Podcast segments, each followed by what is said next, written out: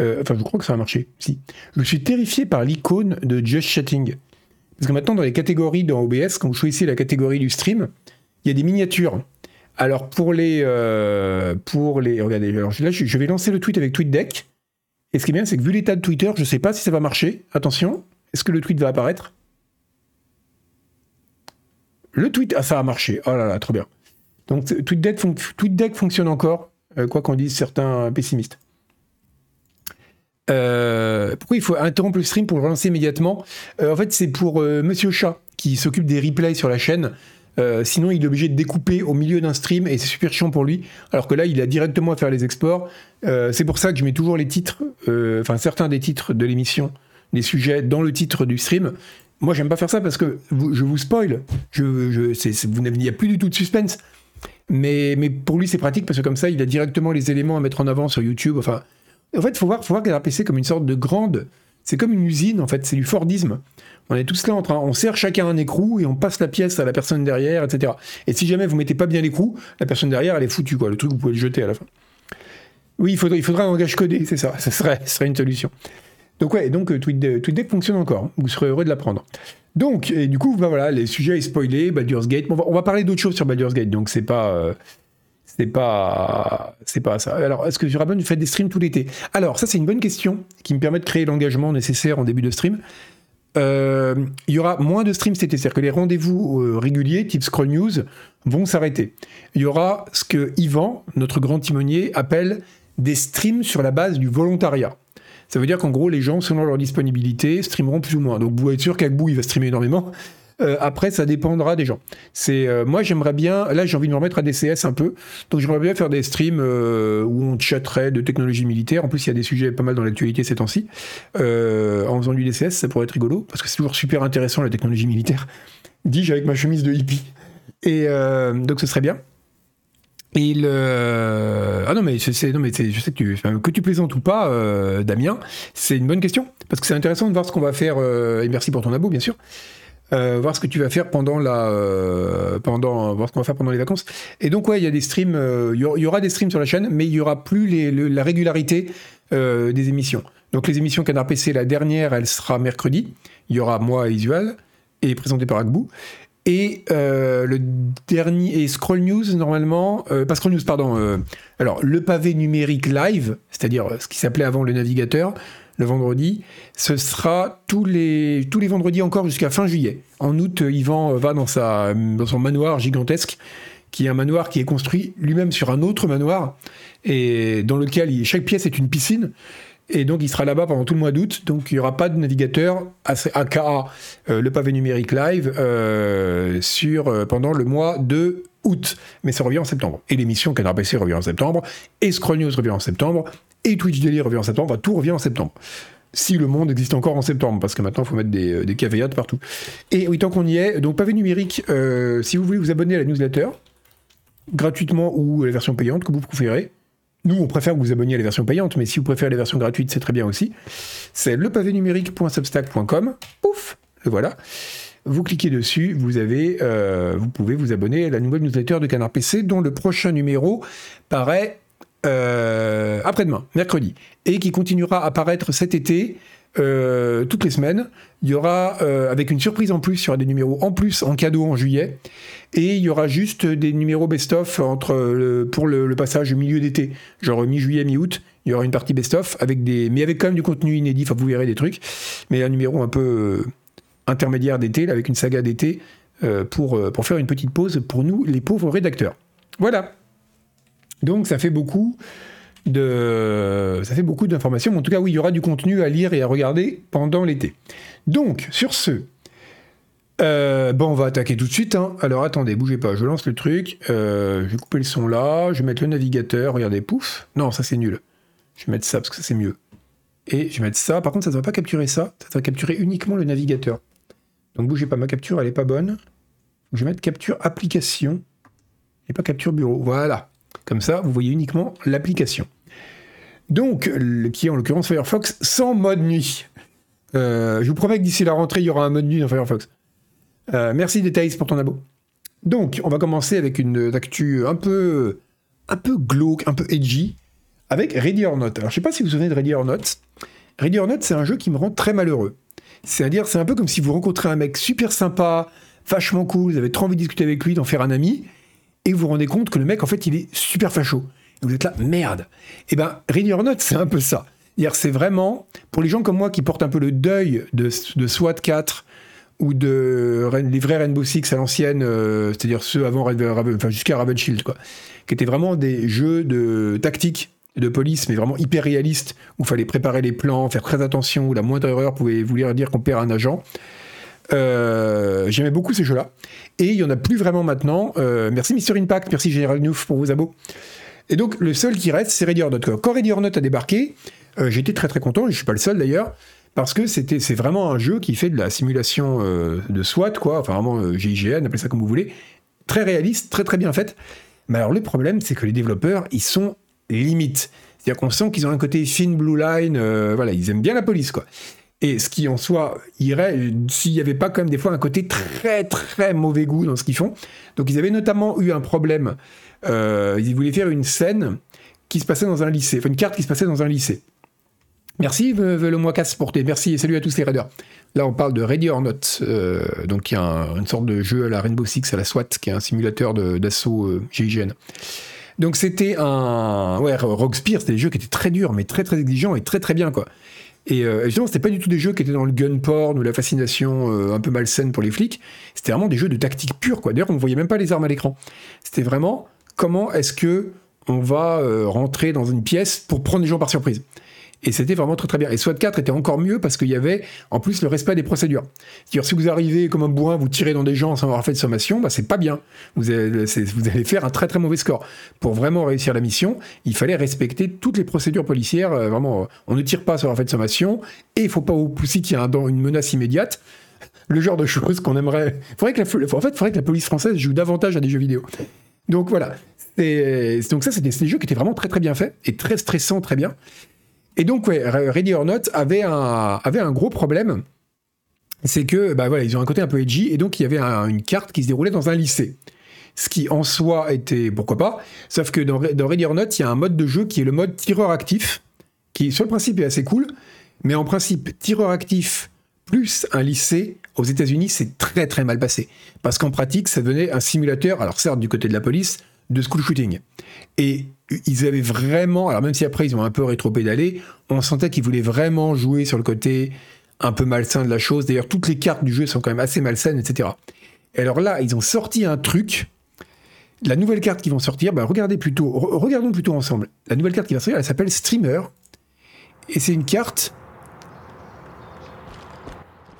dans laquelle vous allez souhaiter un streamer, tout simplement. Donc le truc est quand même de très très très très mauvais goût parce qu'on sait que le swatting c'est quand même une vraie, euh, enfin c'est quand même un gros gros problème notamment aux États-Unis. Et là le choix de ça comme thème, alors que c'est un jeu où il y a voilà, euh, qui est quand même pas mal, euh, c'est fort, qui est quand même pas mal, pas mal joué, pas mal streamé, etc. C'est quand même une très très mauvaise idée je trouve. Ouais ils ont beaucoup d'idées de merde, voilà c'est ça. Et c'est con parce que leur jeu il est bien c'est les seuls à faire un jeu vraiment de simulation policière très bien foutu comme ça. Mais putain, les thèmes qu'ils choisissent à chaque fois. Et c'est même pas pour faire parler d'eux, parce que leur jeu, il est bien, il se vend. Mais là, c'est très indélicat, quoi. C'est moins qu'on puisse dire, quoi. En plus, le fait que ce soit un streamer avec des oreilles de chat, machin, enfin, voilà. Il y a quand même certains marqueurs. Euh, c'est. Euh, je, trouve que c'est d'extrêmement mauvais goût, voilà. Bah voilà, Fratus, à quel moment on peut se dire que c'est une bonne idée Un peu comme la carte du lycée, quoi? C'est, euh, c'était, c'est, voilà, il y a un problème, il y a un vrai problème avec ce jeu et en tout cas avec le dev. Et encore une fois, c'est con parce que le jeu en lui-même, euh, bah, il est bien, quoi. Vraiment, les, fondements sont solides. Mais ah, des démarcages, non, il y a plus, y a plus de chute de lire jusqu'en septembre. Et euh, d'ailleurs, j'ai été surpris de voir que tu n'as pas joué en juin. Donc pour une fois, c'est pas toi qui aura, qui aura, qui aura le mug. Mais je suis content de te retrouver. Euh, est-ce que c'est pour faire parler d'eux? Alors, au début, ça pouvait l'être. Maintenant, je ne sais pas si ça va leur apporter grand-chose. Euh, surtout qu'en plus, c'est un... Enfin, c'est quand même un jeu un peu de niche, faut le dire. Euh, si vous venez de Call of Duty et que vous commencez à jouer à Ready or Not, vous allez transpirer. Hein. C'est pas aussi hardcore que les tout premiers Rainbow Six, mais pas loin. Donc c'est voilà, bah, c'est le scénario de la carte que la cible soit un streamer. C'est comme l'école, tu vois, euh, Marlotte Brando. Sur le principe, c'est pas un gros problème, il y a rien de mal. C'est pas comme si on jouait à un school shooter. Mais le thème, avec la mise en scène qui est toujours très très glauque, en fait, il joue beaucoup là-dessus. Euh, toutes les cartes du jeu, c'est souvent très glauque. Genre, on va faire des perquisitions dans des trucs pédophiles. Euh, on va dans des squats où il y a plein de mecs qui prennent de la drogue et c'est vraiment très très glauque avec une sorte de discours derrière du genre on va nettoyer la crasse, quoi. Enfin, il y a un côté vraiment très très limite dans ce jeu. Donc voilà, c'est leur dernier, euh, c'est leur dernière. Euh, et c'est marrant parce qu'ils s'étaient un peu calmés dernièrement justement. Euh, notamment depuis le gros backlash qu'ils avaient eu sur le coup du lycée, et ça, les voir repartir là-dedans, ça m'a fait de la peine. Donc voilà, très très triste. Voilà, le, truc, le seul truc qui pourrait faire pire, c'est un truc genre Bataclan. Quoi. Voilà, c'est, en tout cas, c'était pas une bonne idée. Bref, sur ce, voilà, pas Ready or Not, c'est les, ils n'ont pas, ils n'ont pas euh, changer leur fusil d'épaule, c'est le cas de le dire, c'est un peu dommage. Parce que le jeu, par ailleurs, enfin, mérite, a pas besoin de ça en plus. C'est pas comme si c'était un shooter tout pourri qui jouait sur la shock value, euh, type euh, Hatred, tu vois. C'est vraiment un. C'est, un bon jeu, quoi. C'est un bon shoot tactique. Oui, c'est vrai qu'il y a une boîte de nuit qui est un peu dans la même idée. Alors, maintenant, autre actu. Il y a un monsieur. Alors pourquoi c'est traduit? C'est pas traduit? Tiens, pourquoi ça traduit? Non, ça traduit automatiquement maintenant. Ah non, voilà la version originale. Putain, ça, Reddit est traduit automatiquement. Mais qu'est-ce que ce monde Donc, un, développeur de jeux sur Reddit, il y en a quelques-uns, nous apprend qu'il a fait il y a quelque temps un jeu qu'il a voulu poster sur, euh, sur Steam qui euh, utilisait des, différents éléments, notamment des sprites qui avaient été générés par IA. Donc c'est quand même intéressant parce que bon, c'est pas, pas le seul en ce moment, c'est un peu à la mode. Même si faire du pixel art propre avec des IA, je sais pas si vous avez réussi, moi je galère comme un ouf, quoi. J'ai essayé de générer des trucs, c'est un enfer. Mais bon, passons, parenthèse.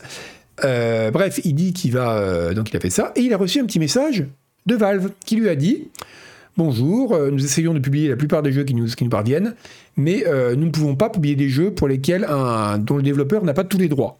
Ça, c'est vachement intéressant.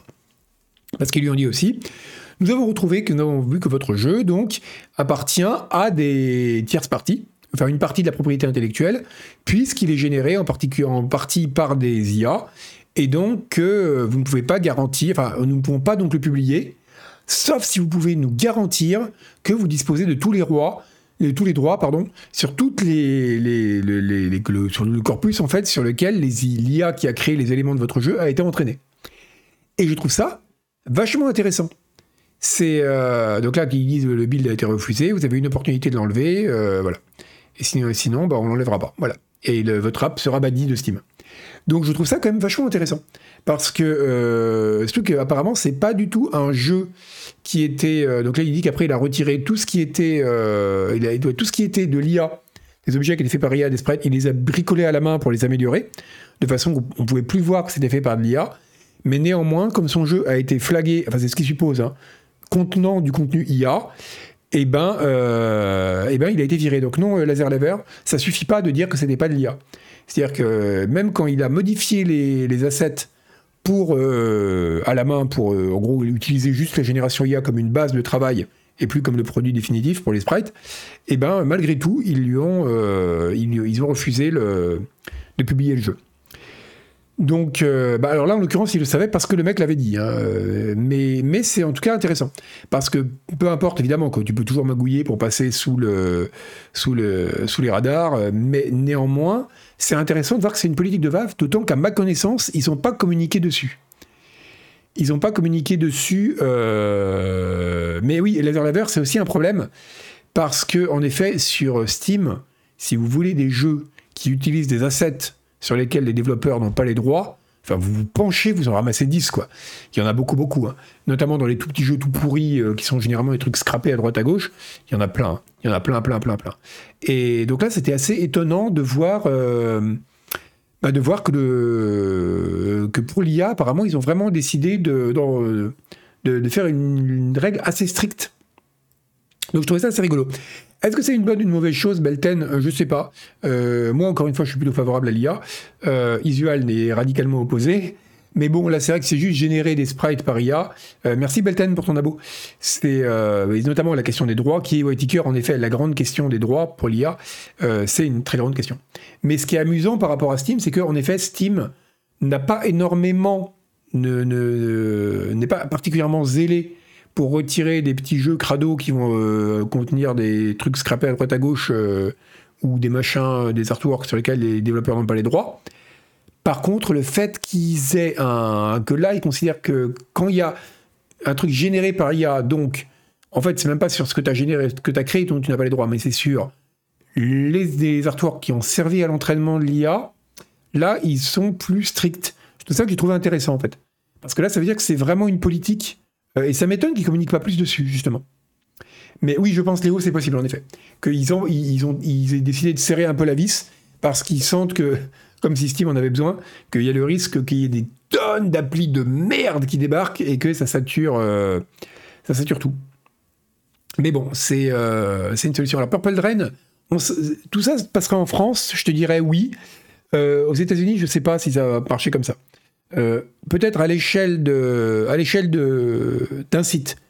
Par exemple, Shutterstock pourrait euh, autoriser une fonction IA et en échange euh, reverser des, un peu sur un modèle streaming quoi, une fraction des, des droits aux, aux, auteurs des photos qui ont servi à entraîner le truc. Mais, mais après, une, une, taxe générale façon droit sur la copie privée en France, j'y crois pas non. Euh, la position d'Epic Game Store, bah non, on l'a pas introduit. Du coup, on n'a même pas celle de Steam avant que ce truc fuite en fait. Donc c'est quand même, euh, c'est quand même intéressant.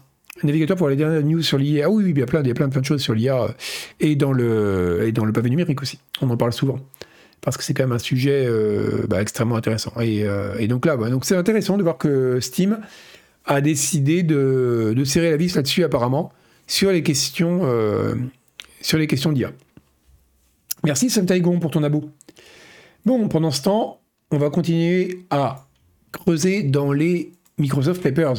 Alors j'ai vu qu'Yvan l'avait un petit peu fait euh, égal, parce que nous on l'avait fait lundi dernier, et j'ai vu qu'Yvan l'a fait aussi un peu mercredi, donc j'espère qu'il n'y aura pas trop de redites, euh, parce qu'on est... Euh, on, sait que Yvan aussi ça le fascine ça.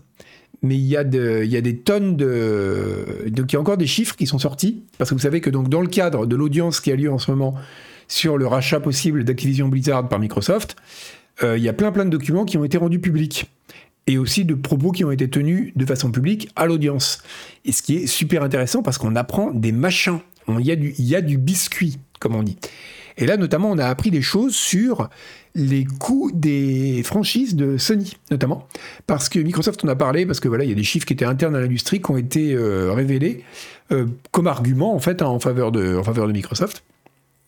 Donc on apprend que euh, notamment qu'il a pas mal de jeux, euh, de gros jeux de AAA euh, développés par Sony, enfin pas développés par Sony, mais les, têtes de gondole, on va dire, de Sony, dont le coût de développement, le coût de développement, on ne parle pas du marketing, a excédé 200 millions de dollars, ce qui est quand même assez considérable.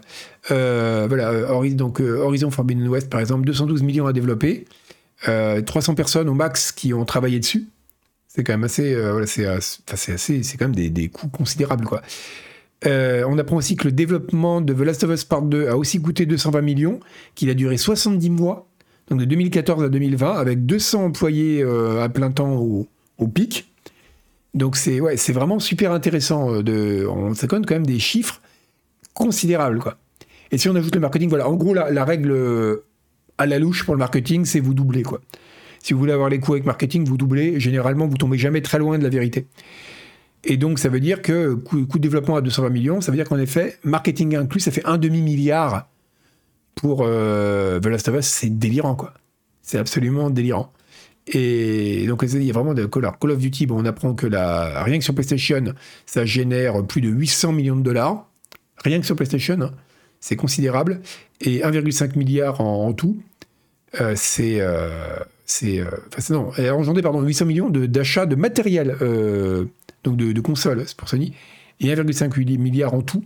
Euh, c'est monstrueux. Et la franchise tout entière, si on considère toutes les plateformes, elle a rapporté 27 milliards de dollars en si on compte tous les Call of Duty jusqu'à 2020. C'est considérable. D4, je sais pas combien il a coûté, Foxen, mais il n'a pas, dû, a pas dû être donné non plus. Hein. Parce que le développement a duré 10 ans, il y a eu un reboot, je crois, en cours de route. C'est du gros, gros taf, quoi. Les Rockstar sont plus chers. Mais les Rockstar, ils sont transparents là-dessus. C'est-à-dire que le fait que leur jeu coûte la peau du cul à développer, ils en font quasiment, enfin même plus que quasiment, ils en font un argument de vente. C'est vraiment le code. C'est un peu comme James Cameron avec les avatars. C'est euh, le truc le plus cher de tous les temps, euh, comme si c'était un gage de qualité. Et, mais la plupart des studios sont pas aussi transparents sur les coûts. Donc c'est. Euh, c'est quand même intéressant de voir ça. donc, Call of Duty a été joué par plus de 43 millions de personnes uniques sur PlayStation. Modern Warfare 2, c'est celui qui s'est le plus vendu, avec 4,4 millions d'unités vendues sur PlayStation. Voilà. Donc euh, c'est assez intéressant. On a encore plein plein de chiffres. Je vais, comme si vous voulez vous plonger de là-dedans en détail. Paf, je vous Merde, j'ai fait un plus. Il y a un petit plus qui est en cadeau. Parce que les signes UTF-8 sont chers de nos jours. Donc voilà, vous avez, euh, je vous laisse quand même le, lien si vous voulez regarder ça en détail. Et euh, on va faire un pays de tous ces joueurs. Oui, les, ça, les, joueurs de Call of, on devrait en faire un pays, puis on les remettre sur une île, très loin. Comme ça, ils s'engueuleraient entre eux. Donc c'est voilà, en tout cas c'est intéressant d'avoir encore plein plein de chiffres. Euh, donc évidemment, bon, je vous laisserai détailler tout ça, on va pas, non plus passer tout le, tout le sujet là-dessus. Mais oui, c'est euh, considérable, euh, les, les coûts sont beaucoup plus élevés que ce qu'on imaginait. Ça veut dire qu'un triple aujourd'hui, marketing inclus, c'est un demi-milliard, c'est énorme. Enfin le triple moyen, quoi, on va dire. C'est c'est dingue, c'est des, des, montants démentiels. Quoi. Bon, on va continuer à parler d'argent et de gros sous avec Ubisoft qui, va sortir, son, révéler, va révéler son premier jeu à base de blockchain. 100% blockchain. Parce qu'on avait vu qu'ils avaient fait leur machin truc dans Ghost Recon avec les armes et les NFT tout ça, mais les skins. Mais là, on va, là, c'est vraiment un jeu 100%, 100 euh, blockchain. Merci le moche ténébreux. Et, euh, et je vous propose qu'on regarde tout de suite le trailer parce que vous allez voir, ça fait envie.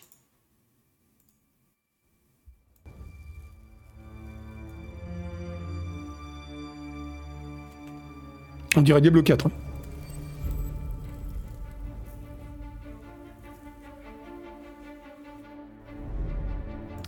Alors, Louis Sama, c'est une bonne question que tu poses et on va essayer d'y répondre après. Regardez, il y a des mecs qui sont écartelés parce qu'en fait, c'est leur banquier qui les déchire et tout le pognon qu'ils ont gâché là-dedans. On a un remix tout pourri d'un DSI Ray derrière. et des figurines en plastique. voilà. Voilà. Donc, c'est donc ça. Donc, ça s'appelle Champions Tactique. Alors, même pour le jeu, ils sont allés chercher loin. Euh, c'est le titre le plus générique qu'on puisse imaginer. Hein. Champions Tactique, vraiment, c'est. Euh, merci Yenom. Et donc voilà. T'achètes des figurines avec des NFT. Alors apparemment, on avait parlé de la boîte, je sais plus comment elle s'appelle, qui a fait un partenariat avec Ubisoft il y a trois semaines, je crois, dans, euh, dans Scroll News, où en gros, ils font des sortes d'avatars en plastique, des sortes d'amiibo améliorés, enfin améliorés ou empirés, je sais pas, euh, qui marchent avec des NFT. Donc, tu as une figurine physique qui est liée à un NFT unique dans la blockchain. Et, euh, et, tu peux customiser des trucs. En gros, tu fais faire ton avatar à la main. Donc, tu peux choisir en gros la pose du personnage. Donc, c'est des, personnages d'Assassin's Creed. Et, euh, et, différentes couleurs, etc. Et ça t'en fait une merde à poser sur ton bureau. Euh, et, puis c'est lié à un NFT, voilà. Je pense que ça va être un peu le même principe pour ça. Euh, parce que là, c'est un. Bah, en gros, alors on ne sait pas trop ce que c'est, c'est un peu le problème, c'est qu'on ne sait rien en fait. Moi, tout ce qui a été montré, c'est ce trailer qui n'apprend quand même que dalle. Et donc voilà, le premier teaser de. Alors ça s'appelle Champions Tactics 2. Grimoria Chronicles. voilà, et donc ça. C'est un. Alors, un brand new PVP Tactical RPG Experimental Game, ok. Donc c'est du, du, du, jeu de rôle tactique PVP, euh, brand new, ok? Et euh, donc on sait qu'ils utiliseront la blockchain qui s'appelle Oasis, qui apparemment est une blockchain euh, qui est conçue pour être complètement décentralisée et pensée pour le jeu vidéo. Sauf que apparemment, pour le moment, il y a plein de boîtes qui disent travailler sur des projets avec Oasis, notamment Square Enix, Sega, Bandai, Namco mais euh, aucune de ces boîtes a pour le moment sorti un jeu, ni même un proto à montrer. Donc, euh, on sait rien en fait. Et donc, les gens disent apparemment, euh, le projet là, donc Champions Tactique, c'est le projet le plus avancé qui soit à utiliser la blockchain Oasis. Et donc, le projet le plus avancé qui soit, pour le moment, tout ce qu'on a, c'est un teaser qui nous apprend rien. Quoi. Donc voilà, c'est, euh, je comprends pas pourquoi ils font ça, je ne sais pas pourquoi ils y croient encore.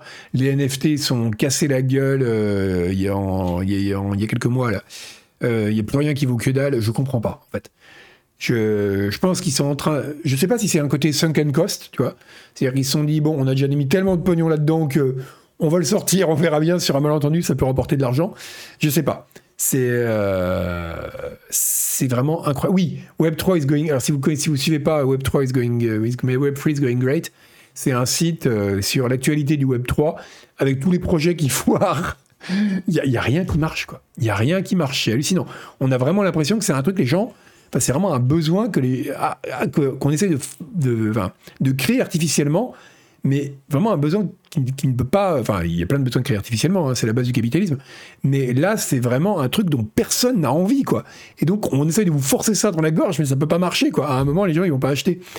Et ouais, donc c'est. Euh, bah, tous les projets foires, ouais, ça. C'est. Euh, je sais, ouais, Brazica, oui, tous les projets, c'est ça. Donc, je sais pas. Je, ne sais pas ce qu'ils veulent, euh, ce veulent faire de ce truc-là. Et pour le moment, on n'en sait rien. Mais en tout cas, ça veut dire que, contrairement à ce qu'on pensait, moi, je pensais qu'ils avaient essayé de limiter la casse, que leur espèce de petite figurine Assassin's Creed, là, c'était la dernière, le dernier, euh, la, queue de comète, quoi, des NFT chez Ubisoft. Mais non, non, il va y avoir un vrai projet. Bon, vous l'avez entendu ici en premier, ce truc sortira jamais. Ou alors, au pire, il sortira jamais de bêta. C'est-à-dire qu'ils feront une sorte de bêta ouverte pour tester un peu le truc et, euh, et ça, ils le sortiront jamais. Euh, voilà.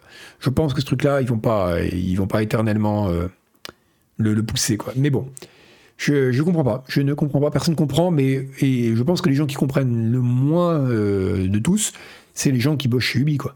Moi, je bosserais chez Ubi à l'heure actuelle, mais euh, franchement, de, de falloir être motivé pour se lever le matin. Hein. Mais, euh, mais bon, c'est. Avant ou après Skull and Bones? Bah, Skull and Bones, bon, Skull a d'autres problèmes. Mais, mais Skull and Bones, au moins, c'est un projet qui avait un public potentiel, une audience. Ça, j'ai l'impression que c'est. Euh, ouais, mais les Sims. Alors, Oscar Tiva, j'ai quand même une différence entre un, projet qui repose sur une technologie dont vraiment personne ne veut. Et. Euh, parce qu'en fait, qu'est-ce que vous allez avoir là? Vous allez avoir probablement un jeu avec des champions. Euh, je dis pas ça parce qu'il y a champion dans le titre. Mais en gros, ça va être un jeu RPG, vous customisez des champions, une, variation sur le, modèle du MOBA, ou... Euh, enfin voilà, un, voilà, peu importe. En tout cas, il y aura des personnages qui s'affronteront. Vous aurez un personnage que vous customiserez. Il sera à vous et il sera lié à vous par une NFT. Et donc, euh, le personnage sera inscrit dans la blockchain et votre propriété du personnage sera inscrite dans la blockchain. Ok, cool. Mais ça, c'est ce qu'on peut déjà faire. Il y a déjà plein de jeux qui peuvent le faire. La technologie, elle répond à aucun besoin. Des jeux dans lesquels vous avez un avatar que vous customisez et que vous personnalisez et qui est enregistré sur un serveur bah, par exemple, il y a Diablo 4 auquel je joue ce matin, quoi. je veux dire, c'est, techniquement, c'est, la blockchain n'apporte strictement rien. La seule chose qu'elle apporte, c'est la possibilité d'avoir pour vous une sorte de véritable propriété de l'objet, dans le sens où si les serveurs ferment, en espérant que la blockchain, elle, ne, finisse pas dans le mur, vous pouvez garder une trace qui prouve que vous avez été propriétaire de ce truc-là. Encore que ça pose beaucoup de problèmes, parce que vous avez surtout la propriété d'un token qui renvoie vers un truc qui peut, lui, ne plus exister. Mais bref. Mais ça, pourquoi Enfin, vous vouliez spéculer, mais pour ça, il faut qu'il y ait une valeur spéculative. Il y a vraiment des gens qui vont spéculer là-dessus. Enfin, pour que le modèle, par exemple, un modèle spéculatif qui fonctionne, type les skins Counter-Strike, mais il a fallu des années pour que ça se mette en place. Donc, euh, je, je vois pas je vois vraiment pas comment ce truc-là peut marcher et proposer un cas où la blockchain apporterait vraiment une plus-value, quoi. Je vois pas. Voilà, Bungle, si je ferme, à quoi sert le token? C'est la question. C'est la question qui s'est posée notamment même sur les plateformes où il y avait des NFT d'échange d'images. C'est ce qu'on appelait le, rug pooling, c'est-à-dire le tirage de tapis. C'est qu'en gros, on vous fait une, un NFT qui renvoie vers une image. Donc vous êtes propriétaire d'un lien, en fait, et pas d'une image. Et euh, si jamais quelqu'un modifie ce qu'il y a à cet endroit-là, ce qui arrive parfois, vous aurez remarqué qu'Internet, c'est pas quelque chose de stable, eh bien, euh, vous êtes propriétaire d'un lien qui pointe vers rien, quoi. Donc c'est. Euh, enfin, c'est. Ça pose tellement de problèmes. Tellement, tellement de problèmes. Bref, en tout cas, c'est euh, voilà, c'est mon bonhomme à moi. J'ai les papiers qui le prouvent, Belten, c'est ça. Mais euh, et encore, t'as les, juste les papiers, mais les papiers ils montrent euh, montrent rien quoi. C'est valable pour tous les jeux normaux. Si ça ferme, t'as plus rien. Et c'est vrai, mais sur token. Et c'est un vrai problème. C'est un vrai débat, notamment, bon, on parlait de Diablo 4, pour les jeux qui ont une composante solo. si le serveur ferme, tu peux plus y jouer. C'est un très gros problème. Euh, mais c'est un autre problème. Le, que le NFT ne fait que rajouter un problème supplémentaire. Il ne, résout pas ce problème-là. Donc c'est euh, absurde. Bref, euh, si, ça vous intéresse, ça s'appelle Champions Tactic.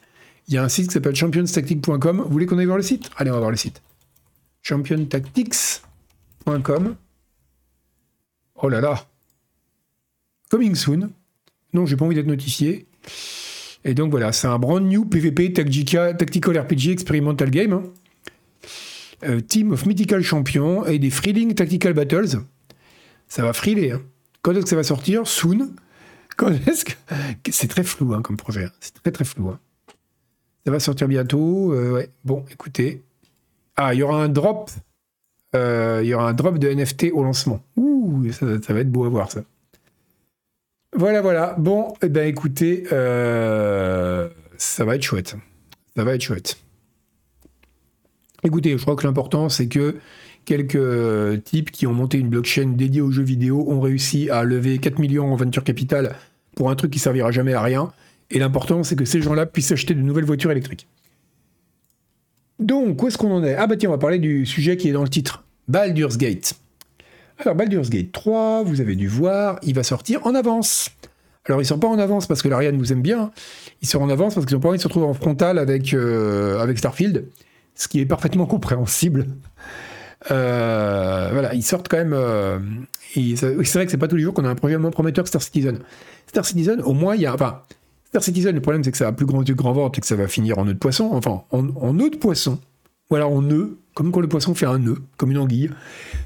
Euh, mais le projet, c'est un beau projet de dire voilà un espace infini qu'on explore avec son vaisseau, machin. Il se trouve que c'est un truc qui est pas tenable.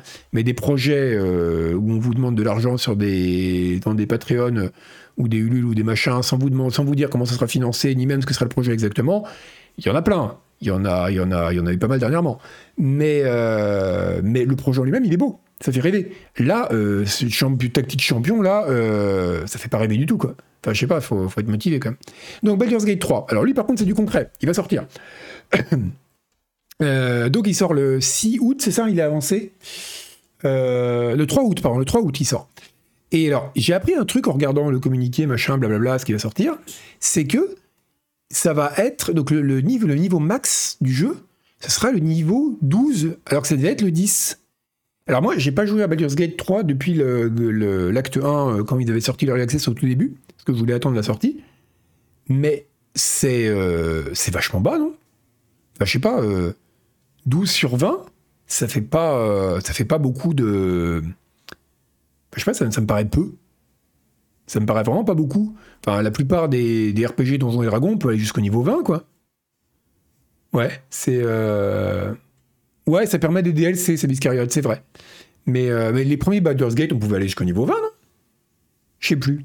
Oui, c'est vrai qu'au niveau 20, t'es un dieu. Mais. Euh... Je sais pas, moi ça me paraissait bas. Mais après, c'est vrai que c'est vraiment une campagne, il faut le voir comme une campagne. Moi, j'ai tendance, quand c'est des jeux adaptés d'un Donjon Dragon, par exemple, j'ai tendance à plus les voir comme des bacs à sable. Donc j'aime bien qu'on me donne accès à la plus grosse partie du set de règles possible pour que je m'amuse.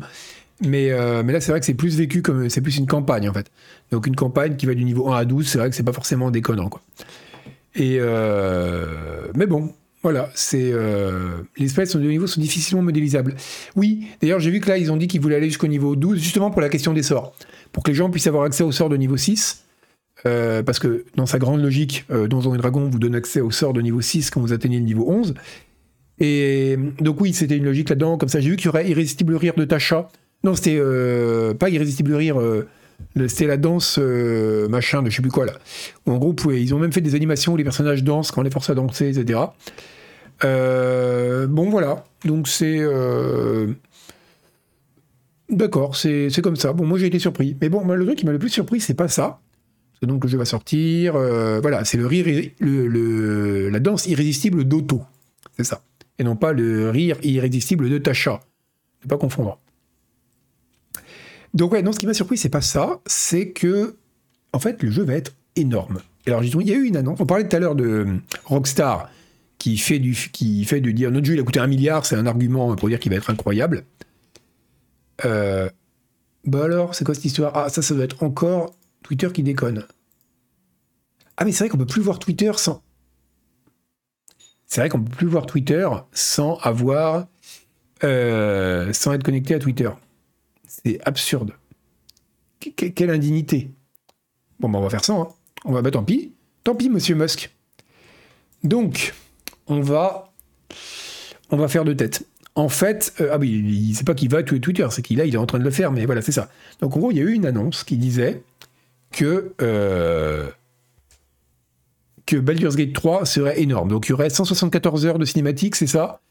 Euh, il y aurait plus de, dialogue dans les cinématiques que dans l'intégralité des romans Seigneur des Anneaux. Et là, je me suis dit, mais c'est, enfin, c'est pas un argument positif pour le jeu. Moi, s'il y a bien un truc qui me donne pas envie de jouer à un jeu, c'est ça, quoi c'est le fait, ils sont, ils enfin, on a fait un truc tellement énorme, c'est absolument gigantesque, c'est, vous n'en verrez jamais la fin, ça va parler pendant des plombes. En plus, alors ils ont, j'aimerais bien connaître leur budget eux aussi, hein, parce que tout est doublé.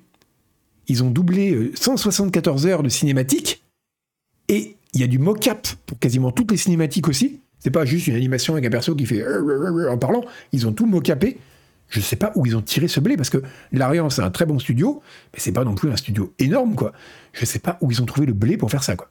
Mais voilà, donc qui veut regarder 174 heures de cinématique?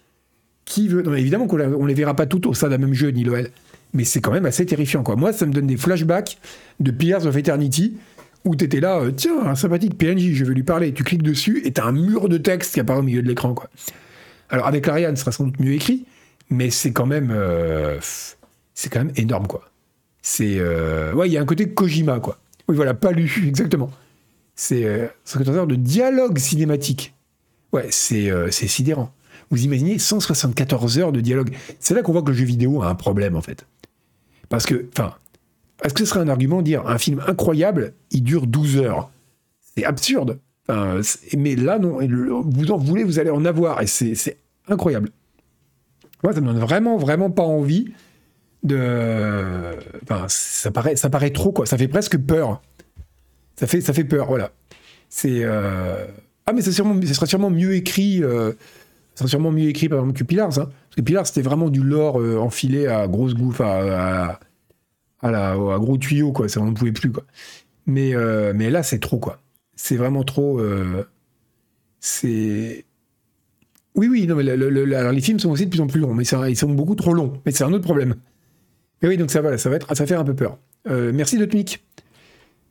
Donc c'est euh, c'est un c'est voilà c'est quand même euh, je trouve pas pour pour moi c'est pas un argument. on va faire un poll.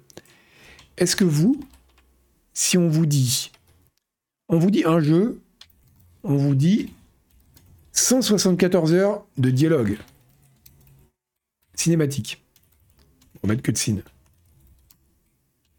Alors ça donne envie ça change rien, ça donne pas envie. Est-ce que ça a une influence sur vous? Est-ce que c'est un argument qui vous donne envie de, vous lancer dans un jeu ou pas? Parce que pour moi, c'est un, moi, c'est vraiment un argument. Bah, je pense que je vais quand même lancer, euh, au moins faire un, acte ou deux dans euh, de Baldur's Gate, parce que bon, j'aime bien l'Ariane et j'aime bien Baldur et j'aime bien Donjons et Dragons, donc il euh, n'y a pas de raison. Mais c'est quand même, ça me paraît. Enfin, que le fait que ce soit un argument, voilà, je suis d'accord, vous êtes comme moi. Après, vous êtes vieux, comme moi. Donc ça joue peut-être que quelqu'un qui est chômeur de 20 ans, il se dit euh, allez, ça va m'occuper pendant deux semaines, non-stop, mais euh, il y a peu de gens qui vous, pour qui c'est un argument en fait. Je trouve ça assez, euh, trouve ça assez fascinant. Mais bon, c'est c'est même si évidemment on sait qu'on en verra peut-être que 30% au cours d'une partie max, mais c'est quand même vraiment énorme quoi c'est déjà énorme. Et, euh, je sais pas. C'est. Euh, surtout parce que c'est vraiment. Tiens, un autre pôle, et après on passe à autre chose. Est-ce que vous. Euh, parce que moi je pose la question. Il y a des jeux qui sont des jeux sans fin. Ben, Diablo par exemple. Est-ce que Baldur's Gate, c'est un jeu, vous dites, bon, je l'ai fini par exemple avec un barbare chaotique bon, j'ai envie de le jouer complètement différemment avec un magicien loyal mauvais. Vous rejouez, c'est un Baldur's, Gate 3, alors répondez uniquement si vous allez y jouer, évidemment. Sinon, c'est. Euh, est-ce que vous allez rejouer à Baldur's Gate 3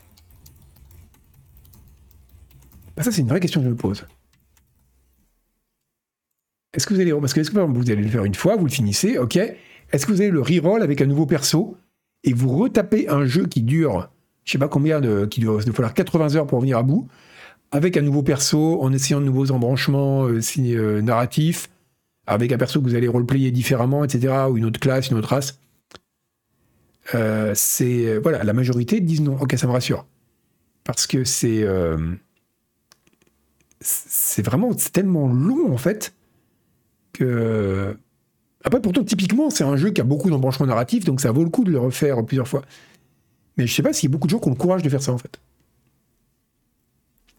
Oui, peut-être très longtemps après, c'est vrai. Il n'y a pas beaucoup de jeux de rôle que j'ai refait plein de fois comme ça. Euh, si New Vegas, New Vegas, je l'ai fait plusieurs fois pour tester différents embranchements parce que c'est tellement bien écrit que j'avais envie de voir euh, que j'avais envie de voir des différentes euh, sortes, enfin différentes fins possibles à des quêtes. Mais c'est mais c'est quand même une exception, c'est vraiment une exception. Et puis c'était des années après. Oui, voilà, Zentrodi, il y a trop de jeux à faire pour, pour faire celui-là plusieurs fois. Ok, bon bah écoutez, c'est euh, donc ça me paraît quand même assez, euh, ça me paraît quand même assez énorme quoi. À la limite, un jeu qu'on a envie de rejouer plusieurs fois, c'est un jeu court, un jeu qui dure 2-3 heures. Vous dites ah ouais, je vais vouloir le refaire pour tester de nouvelles options, voir ce qui se passe. Mais un jeu qui dure 80 heures, c'est euh,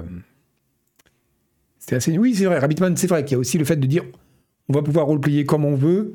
C'est un peu la promesse qu'on a avec une, partie de jeu de rôle avec un MJ quoi. C'est de dire on va pouvoir vraiment faire quoi qu'on veuille faire, le jeu nous proposera une option qui va dans cette direction. Mais bon, euh, ça paraît assez fou quand même. Euh, voilà, donc ça c'était pour Baldur. Alors, petit truc qu'on apprend, tiens, c'est euh, de Remedy. Vous savez qu'il y a Alan Wake 2 qui va sortir qui va sortir en septembre. D'ailleurs, ils ont annoncé qu'il le sortirait uniquement en version dématérialisée, Alan Wake 2, parce que, je cite, ça nous permet de polish le jeu jusqu'à la fin. C'est, je trouve ça assez inquiétant comme argument, mais bon, bref.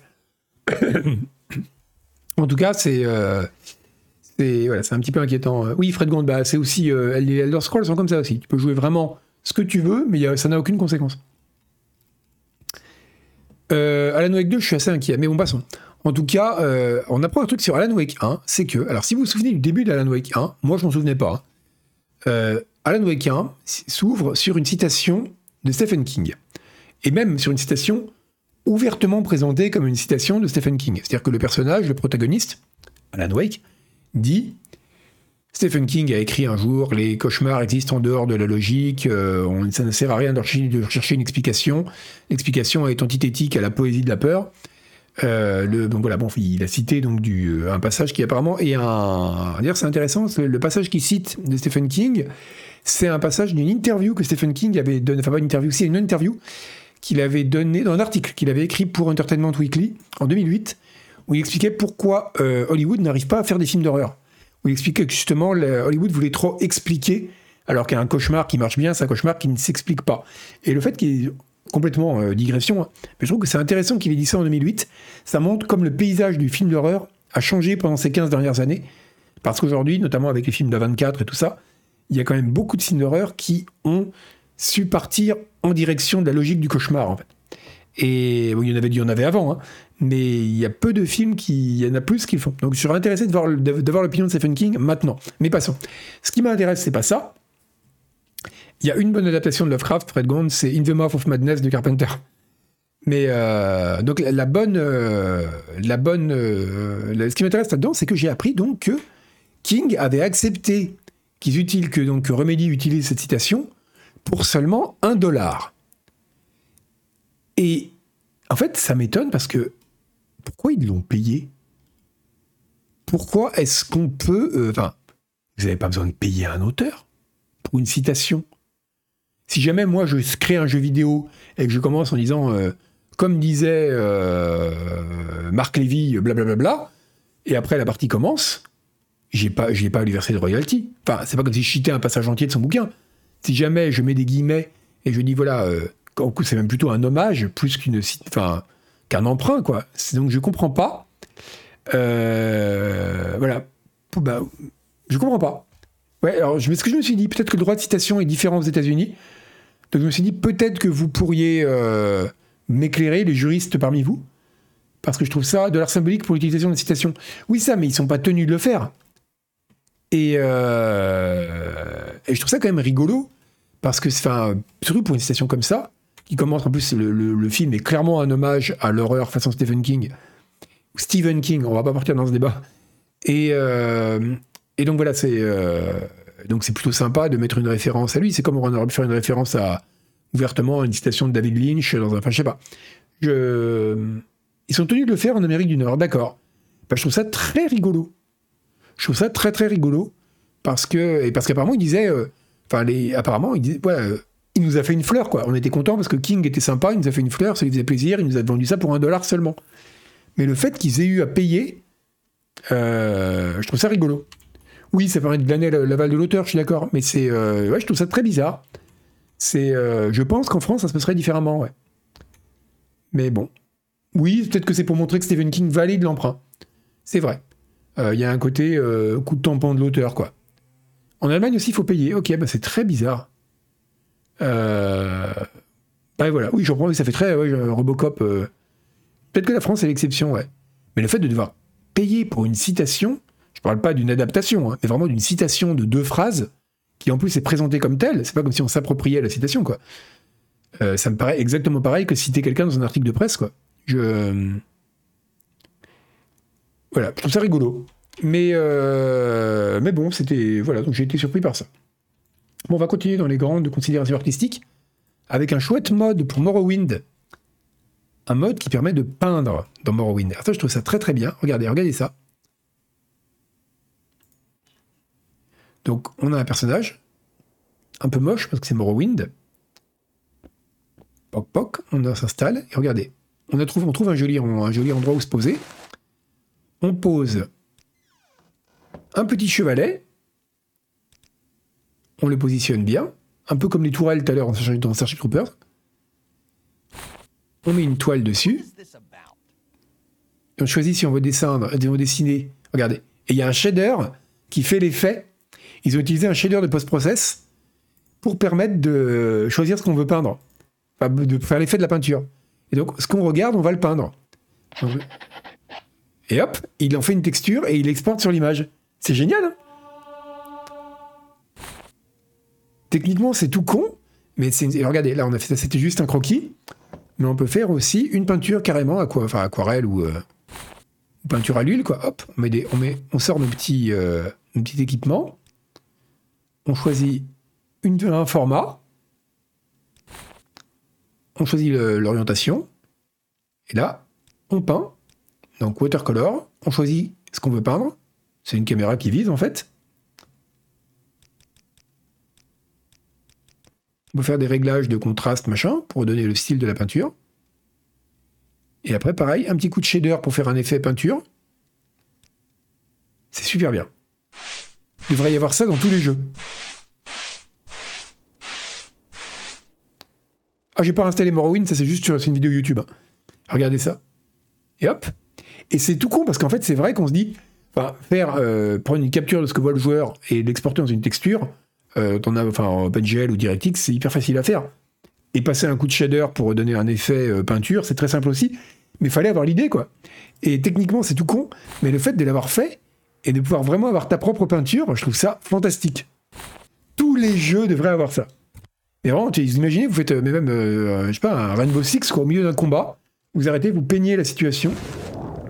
C'est beaucoup plus sympa que les modes photo qu'il y a dans les jeux. Parce que là, oui, comme je disais, c'est un mode photo diégétique.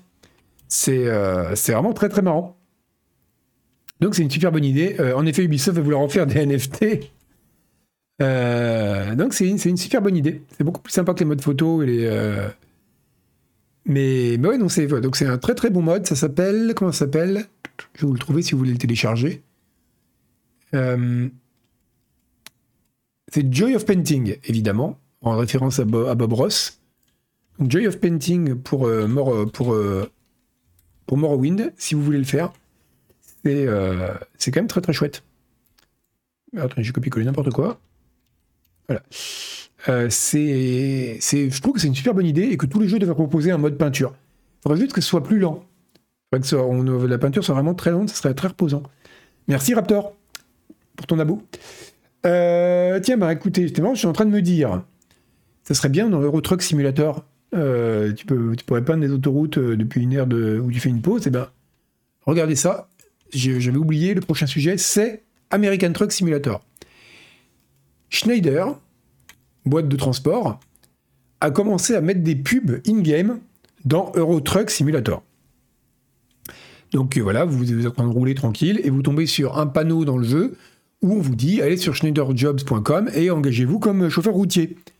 Donc c'est bon, ok, pourquoi pas Oui, après tout, c'est assez logique. De la même façon que dans American Army, tu cliquais sur un bouton pour t'engager dans l'armée américaine, là tu joues un simulateur de camion, bah, tu peux aller conduire des camions si ça te plaît, bon pourquoi pas. Mais là où c'est très marrant, c'est la raison pour laquelle ils l'ont fait. C'est qu'ils ont dit remarquer que les chauffeurs qui venaient euh, donc dans des entretiens euh, qui recrutaient, et qui expliquaient qu'ils jouaient à des truck simulators, Euro Truck, American Truck, étaient de bien meilleurs chauffeurs que les autres. Et donc, en fait, ils se sont rendus compte de ça lors d'entretiens d'embauche. Ils se sont dit, mais putain, en fait, ils sont bien meilleurs. Et généralement, ils se comportent, euh, ils se comportent très bien. Ils sont très compétents. Ils arrivent avec de bien meilleures compétences que les autres chauffeurs sans expérience qu'on recrute. Parce qu'en fait, ils ont déjà quelque part, ils sont entraînés en simulation. Et donc, ils ont, ils se sont dit, ben, bah, on n'a qu'à continuer en fait. Et plutôt que recruter euh, dans des trucs plus généralistes on va tomber sur des gens qui n'ont jamais conduit un camion, autant au moins recruter des gens qui ont virtuellement conduit un camion. Donc ils ont fait. Non, ils m'ont pas vu ils m'ont pas vu non plus. Hein. Je vous jure, franchement, mais il y a rien qui arrive intact hein, si c'est moi qui conduis le camion. Mais voilà, donc c'est et donc c'est super bien. Je trouve que voilà, c'est marrant parce que ça répond. On en avait parlé plusieurs fois dans l'émission de se demander dans quelle mesure est-ce que, que tu as fait virtuellement, quelle, bah, la question type c'est Flight Simulator, hein. est-ce que si euh, demain vous êtes dans un avion, le pilote fait un malaise, on vous dit est-ce qu'il y a un pilote dans l'avion? Et vous dites moi j'ai 6000 heures sur Flight Simulator, est-ce que vous allez pouvoir faire atterrir l'avion? Probablement plus qu'une personne qui n'a jamais fait de simulateur de vol. Et eh bien là, c'est une preuve par l'exemple que ouais, la simulation, ça améliore le, ça améliore les, ça améliore les compétences. Pas autant que la pratique réelle, bien sûr, mais, euh, mais c'est, euh, c'est quand même assez rigolo. Donc ça c'est, euh, en tout cas ça se vérifie. Et il y a des pubs. Alors pour le moment c'est que dans American Truck Simulator. Donc si vous voulez devenir chauffeur routier en Europe, par exemple, il faut, vous devez encore manuellement, vous devrez encore vous-même aller vous vendre auprès de, du recruteur pour le convaincre que vos 400 heures sur Euro Truck Simulator, c'est une preuve de compétence. Mais aux États-Unis, c'est déjà fait. Donc c'est déjà le cas. Euh, on sait que voilà, si euh, vous aimez conduire en pour de faux, et vous pouvez conduire pour de vrai. Et je trouve ça assez cool en fait. Je sais pas pourquoi, je trouve ça très très mignon. C'est, euh, je trouve ça vraiment très très mignon de voir. Enfin, je sais pas, il y a un côté très pur là-dedans. Dire, il y a des gens qui aiment bien conduire leur petit camion le soir, ils disent. Bon, après tout, pourquoi pas en faire mon métier? Et bon, je pense qu'ils vont être déçus parce que la vie de chauffeur routier, c'est quand même une vie super dure. Mais, mais voilà, je trouve ça quand même un peu mignon malgré tout. Euh, bon, allez, le petit moment euh, boomer shooter, c'est obligatoire, hein, vu que c'est mon. Mais pas vraiment boomer shooter, vous allez voir. Euh, L'Office, le Game Rating Administration Committee of Korea, bon, en gros l'équivalent de PEGI ou, du, ou de l'ESRB coréen du Sud, évidemment, a, a, mis un. Enfin, a noté le, un jeu qui s'appelle Quake 2 Remastered. Voilà c'est fou un nombre de fois que des jeux ont été leakés comme ça. Hein. C'est dingue que les, les, éditeurs mettent pas un petit mot du genre s'il vous plaît, ce jeu il n'est pas encore annoncé, merci de pas publiquement. Euh, le nombre de fois que des jeux sont fait leaker, enfin l'existence d'un jeu s'est fait leaker par un par une office de censure là ou une commission de notation, c'est tellement fréquent. En tout cas voilà.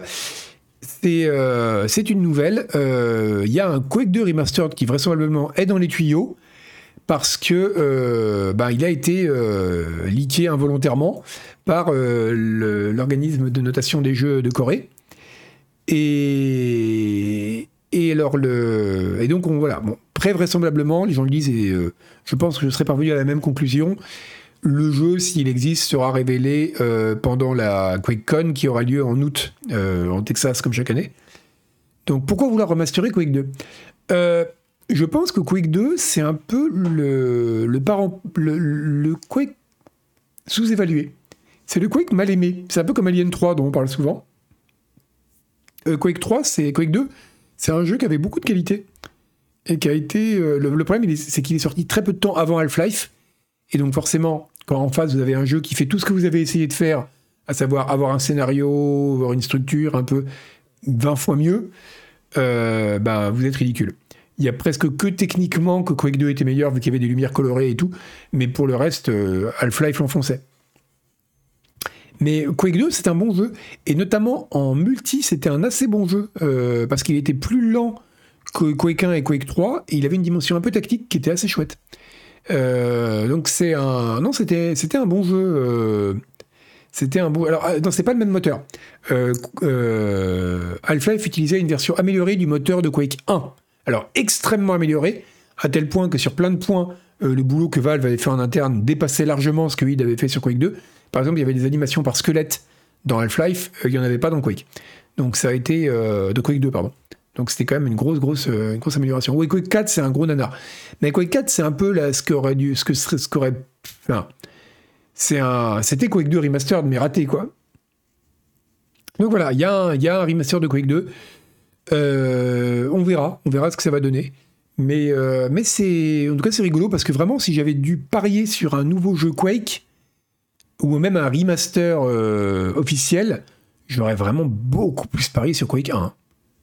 un Quake 1 remastered. Oui, il y a un Quake 4 Alcyon, mais t'as pas raté grand chose. C'est, c'est bon, c'est pas une merde, mais c'est quand même vraiment très médiocre, quoi. C'est euh, si tu arrives à le trouver pour 5 euros et que tu aimes bien l'univers de Quake 2 et que tu as envie de tuer des strokes, voilà. Mais pas plus de 5 euros. Hein. Donc voilà, c'est un, nouveau Quake. Franchement, ils rebooteraient Quake 1 comme ils ont rebooté Doom. Euh, ça, fait très envie, quoi. Quake 2, bon, pouvoir, pouvoir. Euh, mais Quake 2, c'est pas. voilà. En tout cas, j'aurais pas parié dessus. Et donc, je suis assez curieux de voir ce que, ça va donner. Vraiment, je suis très très curieux. Et surtout de voir à quoi ça va ressembler. Quoi. Dans quelle mesure est-ce que, ce sera un remaster, genre euh, on a un peu amélioré les modèles 3D et le moteur, ou est-ce que ce sera un remaster vraiment euh, propre quoi euh, Parce que si c'est juste un remaster un peu vite fait, il y a déjà Quake 2 RTX, il y a déjà plein de trucs quoi. Donc bon. C'est. Oui, il y avait un côté assez malsain. Mais Quake, Quake 2, Quake 4 a toujours été très malsain avec le côté Borg, justement, des Strogs là, qui découpent des humains pour les, en faire des soldats. Il y a toujours un côté un peu, euh, un peu creepy qui était assez réussi euh, dans le 4. C'est vrai que l'ambiance était pas mal dans le 4. Le problème du 4, c'est que le jeu devient vraiment intéressant en termes de gameplay à partir du twist du scénario au milieu, que je ne révélerai pas, même si tout le monde le connaît maintenant. Et, euh, on a presque l'impression que la première moitié du jeu, elle est juste là pour vous amener à ce twist. Et du coup, pendant toute la première moitié du jeu, vous avez un personnage qui est lent, c'est pénible, c'est... Voilà, c'est un peu compliqué. Bah voilà, alors si t'aimes bien l'univers de Quake 2, euh, Alcyon, pour 5 balles, franchement, Quake 4, ça vaut le coup. Mais pas plus, hein. surtout pas plus. Euh, voilà, donc en tout cas, il y aura un Quake 2 Remastered. C'est tellement étrange comme décision que je suis assez curieux de ce que ça va donner. Et on va finir enfin avec un jeu auquel je vous invite à jouer, et c'est même parce qu'il est gratuit. Alors autant tous les trucs type Wordle et tout ça, je suis jamais trop tombé dedans, autant ça c'est génial. C'est on va faire le début d'une partie ensemble, si vous voulez. Ça s'appelle The Password Game, donc le jeu du mot de passe. Euh, c'est un jeu. Ben, en fait, le principe, c'est que vous devez créer un mot de passe. Et on va y jouer tout de suite, vous allez voir. Moi, je suis en QWERTY. Vous allez voir, c'est euh, c'est tellement bien. Alors, je vais choisir un mot de passe. On va mettre par exemple, euh, je sais pas, on va mettre un truc rigolo. On va mettre chocolat. Alors, mon password, c'est au moins 5 caractères. Donc, la première règle, elle est réussie. Mais il faut aussi qu'il contienne un nombre. On va mettre chocolat 8. Il doit aussi contenir une lettre majuscule. On va mettre chocolat avec une majuscule. Il doit inclure un caractère spécial. Plus la somme, à partir de la règle 5, ça devient du délire. La somme des chiffres de votre mot de passe doit être égale à 25. Donc 8 et 8, 16, 8, 24 et 1, 25. Ça doit contenir un mois de l'année. Alors on va mettre chocolat May. il doit inclure un de nos sponsors. Bon, on va mettre Pepsi. Chocolat May, Pepsi. les chiffres romains, la somme des chiffres romains du mot de passe doit être, doivent multiplier entre eux, doivent donner 35. Alors là, c'est mort, parce que là, on est déjà à M fois C, ça fait 500 000, c'est mort. Voilà, bref, vous avez le principe du jeu. On va pas le faire en entier, je voulais, parce que les règles viennent, mais ça devient, impossible. Mais vraiment, c'est un jeu à devenir dingue. Et c'est, euh, mais c'est génial. Donc voilà, je vous poste le lien. Ça s'appelle Password Game. Euh, ça vous occupera ce soir. C'est super drôle. C'est vraiment super drôle. Et parce qu'en fait, ça me fait beaucoup rire. Tous les, il y a des concours, vous savez, des fois de de la pire interface utilisateur possible. Il y avait un truc où vous deviez choisir, par exemple, votre date de naissance sur une sorte d'immense calendrier où il y avait tous les jours depuis l'an zéro. Enfin, des trucs comme ça, ça me fait toujours très très drôle. Ça me fait toujours très très rire et enfin beaucoup rire plutôt. Euh, et, donc ça c'est un peu le même genre de délire et c'est vraiment très marrant. Donc sur ce, eh bien je vous laisse, amusez-vous bien. Moi je vous retrouve, je sais pas quand, si je vous retrouve mercredi pour euh, l'émission, la dernière émission de l'année présentée par Agbou avec Isual. Et euh, oui c'est un peu triste un petit peu, c'est ça. Et ensuite, on va, on se retrouvera. Je pense que vendredi, je ferai un petit stream viteuf, viteuf, après le patron pour euh, faire un peu de DCS, mais ce sera plus un stream test, voir si euh, on arrive à avoir un framerate correct avec euh, le traquier plus l'encodage plus DCS. Je ne pense pas, mais j'aimerais bien qu'on essaye. Et voilà, donc en tout cas, moi je vous retrouve mercredi. Demain, je crois qu'il y a, comme d'habitude, le petit Denis. Attendez, bougez pas, je vais ouvrir mon petit agenda. Je crois qu'il y a le petit Denis. Ah, demain, il y a un lundi cosy du mardi, parce que ça a été déplacé, c'est n'importe quoi. Donc demain, il y a un lundi cosy visual à midi, suivi d'un Let's Bicyclette euh, de Denis à 14h. Voilà, donc vous serez bien occupé demain à midi. Et euh, non, alors moi, je n'utilise pas de traquière. En fait, avant, j'utilise. alors, j'aime pas avoir à mettre des trucs sur la tête. C'est contre nature. Donc, j'ai toujours suivi avec attention les machins qui suivent le visage, vous savez. Alors, il y avait un truc qui s'appelait Face Track No IR, No IR, qui était un machin qui était censé, était censé suivre votre visage depuis la webcam sans que vous ayez à utiliser un traquier ou quoi que ce soit. Ça marchait pas bien. Mais récemment, il y a un nouveau truc qui est sorti qui s'appelle iTrack, qui lui, comme son nom l'indique, utilise euh, l'intelligence artificielle pour euh, traquer le visage. Et bien ça, ça marche beaucoup mieux que les... Parce que voilà, on arrive maintenant à avoir des trucs de... On sait que les IA... Bah, demandez aux caméras de sécurité euh, partout en France, les caméras de sécurité sont maintenant très très, enfin les les les, images, les, les, algos d'identification des visages marchent très bien aujourd'hui par IA, beaucoup mieux que les trucs qu'on avait il y a quelques années. Et là, j'ai fait des tests sur euh, vite fait euh, hier, j'ai regardé euh, dans DCS, ben, ça marche bien, hein. ça marche vraiment très bien. C'est pas aussi précis qu'un track hier, mais tiens, je vous donne, ça, ça marche avec tous les jeux. Bah, par exemple, si vous faites de l'Euro Truck Simulator ou ça s'appelle Aya Track, je vais vous le donner. Allez, je vous le donne. On en reparlera peut-être un peu. Euh, eye tracking. Euh, je vais vous le poster ici, ça intéressera les gens parmi vous qui font de la simu. Euh, merde, je trouve plus. C'est ça. Je trouve plus. C'est pas ça. Ah merde. je vous le retrouverai. Je le retrouverai pour, vendredi. C'est un c'est vraiment un très très bon. Euh, ça marche vraiment très bien et ça permet. Euh, alors c'est voilà, pas aussi précis qu'un traquier, mais notamment pour les jeux où il n'y a pas besoin d'avoir une précision de malade. Par exemple, je sais pas, Euro Truck Simulator où vous voulez juste tourner la tête pour voir s'il y a une bagnole qui arrive au feu rouge. Euh, c'est vraiment vraiment pratique. Bon, et eh ben sur ce, je vous laisse et on va raider quelqu'un. Mais qui Qui va-t-on raider? Qui a-t-il à raider dans le petit canal de choses à raider? Euh, tiens, on a angle droit, ça fait longtemps qu'on l'a pas aidé. On va régler en angle droit. Eh ben, sur ce, je vous dis au revoir et donc à mercredi pour l'émission. Salut